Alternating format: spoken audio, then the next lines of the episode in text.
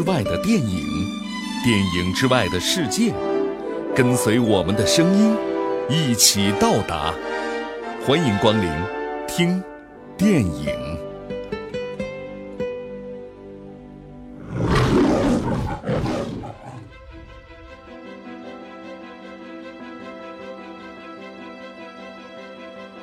欢迎来到听电影。人生面临很多的选择，带着这些选择生活，才是最艰难的一件事情。如果你是一个运动员，你或许体会过那种身在场上却力不从心的沮丧；如果你是一个学生，或许你也体验过那种在考场上似曾相识却总也无法拾起的记忆的痛苦。如果你是一个研究者，或许你也曾有过那种仿佛结论触手可及，但却怎么也触摸不到的无助感。如果你不曾真正的涉足过写作和创作的领域，那么也许你永远也无法去理解，当灵感喷薄而出时废寝忘食的癫狂，和当遭遇到瓶颈之后的失魂落魄。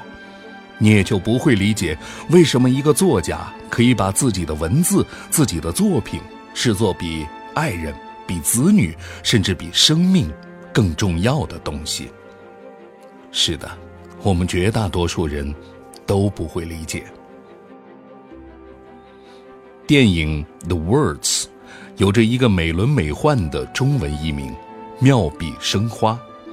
很多人一看到这个片名和海报。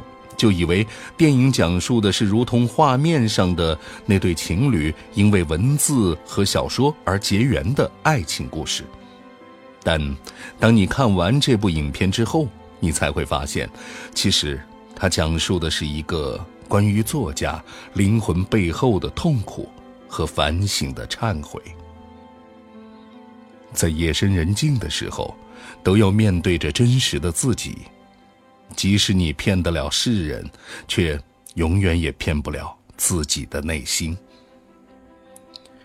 影片的男主角是一位虽然一直在努力写作，却从未得到过出版社的青睐，还不时的需要靠父亲接济度日的年轻作家。在和新婚的妻子去巴黎度蜜月的时候，在二手商店买了一个书包，却偶然从中发现了一份旧小说的手稿。内容深深地吸引了他，他把小说占为己有并出版，最终让他一举成名，成为了文学界里的新锐。而一个神秘老人的出现，也告诉他自己才是小说的作者，并给他讲述了一个小说中发生在巴黎的真实爱情故事。面对着道德的困境。面对着无法逃避的负罪感，他会把这样的成功当作是理所当然，还是一场道德考验呢？这是一部介乎于商业片和文艺片之间的美妙电影，其间讲述了三个彼此嵌套的故事，虽然其中一些并没有交代出结局，但看完之后，哪个是真实的故事？哪个又是虚构的现实，就见仁见智了。而且，这也并不是本片的重点所在。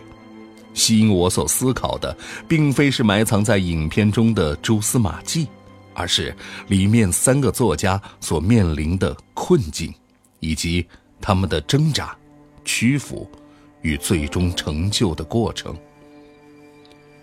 故事里陷于泥沼的这三个男性。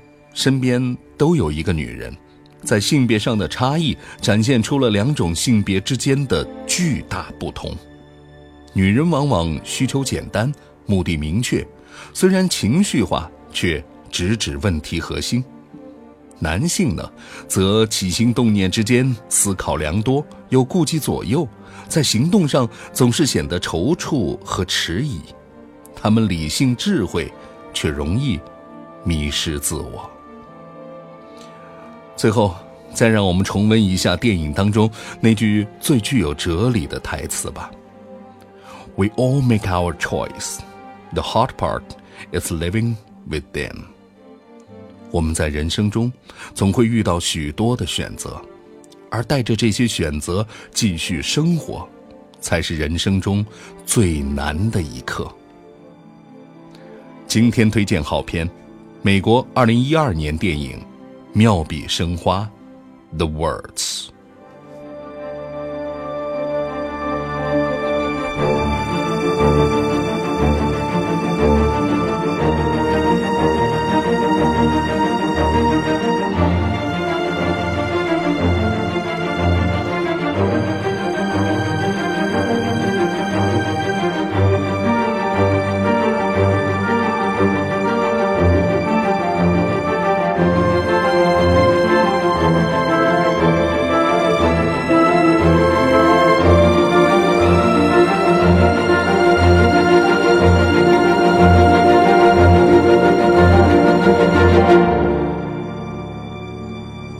更多听电影内容，敬请搜索喜马拉雅客户端。